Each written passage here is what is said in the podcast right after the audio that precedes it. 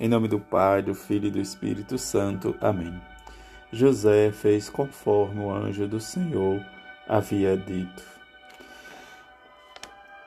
Solenidade de São José, esposo da bem-aventurada Virgem Maria e padroeiro da Igreja. Evangelho de Mateus, capítulo 1, versículo 16, versículo 18 a 21, versículo 24a.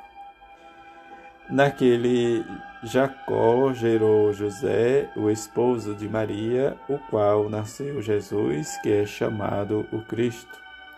A origem de Jesus Cristo foi assim: Maria, sua mãe, estava prometida em casamento a José, e antes de viverem junto, ela ficou grávida pela ação do Espírito Santo.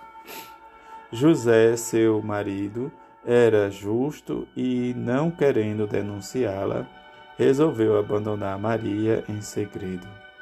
Enquanto José pensava nisso, eis que o anjo do Senhor apareceu-lhe em sonho e lhe disse: José, filho de Davi, não tenhais medo de receber Maria como tua esposa, porque ela concebeu pela ação do Espírito Santo ela dará à luz um filho e tu lhe darás o nome de Jesus, pois ele vai salvar o seu povo dos seus pecados.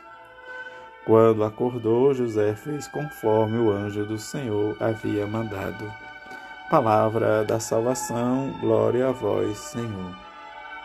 Esta solenidade em que celebramos dentro do tempo da Quaresma, em que experimentamos o amor e a misericórdia de Deus. Esta celebração tem profundas raízes bíblicas. José é o último patriarca que recebe as comunicações do Senhor através da humilde via dos sonhos.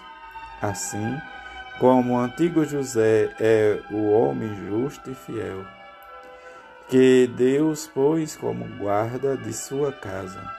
Ele liga Jesus, rei messiânico, à descendência de Davi, esposo de Maria e pai putativo, guia a Sagrada Família na fuga e no retorno do Egito, refazendo o caminho do Êxodo.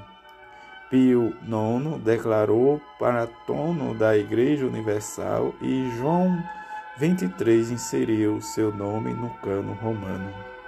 Diante desses pensamentos de a São José, esposo da bem-aventurada Virgem Maria, em que, quando acorda José, fez conforme o, anjo, o anjo do Senhor havia dito.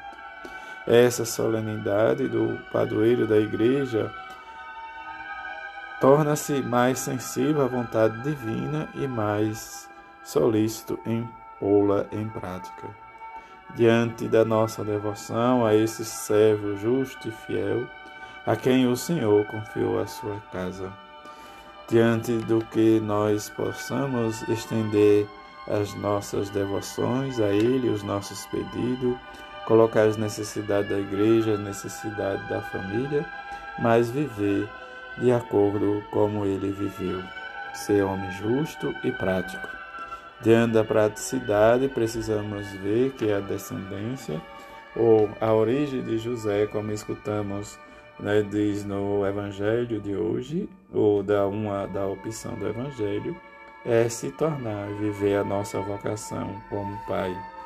E viver a vocação de pais ou daqueles que geram filhos para Jesus é experimentar sempre e tornar-se a igreja praticante viver esta vocação neste ano em que celebramos o ano da vocação e que rezamos por cada uma, é colocar os pés de São José, para que ele ajuste a vida de cada um de nós e que inspire ao jovem a, o serviço para o sacerdócio, para o ministério presbiteral.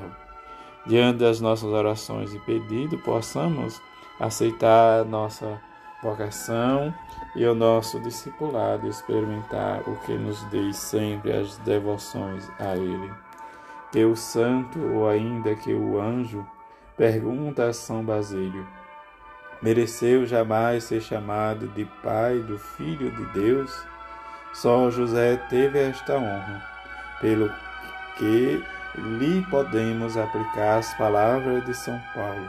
Ele está tão acima dos anjos que mereceu um nome mais glorioso do que o deles. Pelo seu título, São José foi mais honrado de Deus do que todos os patriarcas, profetas, apóstolos, pontífices, todos estes são chamados servos. Só São José é chamado Pai. Diante desta pequena jaculatória de oração, possamos sentir e pedir a intercessão de São José junto com sua esposa, a Virgem Santíssima, e que possamos também viver e experimentar a nossa devoção. Que possamos sempre, a cada dia, lembrar e invocar São José, Pai nutrício de Jesus, rogai-lhe por nós nas nossas dificuldades e na nossa vida como discípulo missionário de seu Filho, em que a vocação sempre é graça e missão, mas que hoje nós possamos olhar para São José e perceber que a graça da vocação se cumpre a partir da fidelidade, do amor e da nossa generosidade. Mesmo que sejamos convidados a cuidar do tesouro da palavra de Deus, da palavra de seu Filho Jesus, em que nós possamos sempre pedir a São José esta graça e viver a nossa missão de acolher sempre Jesus no coração e anunciá-lo ao mundo. Assim seja. Amém.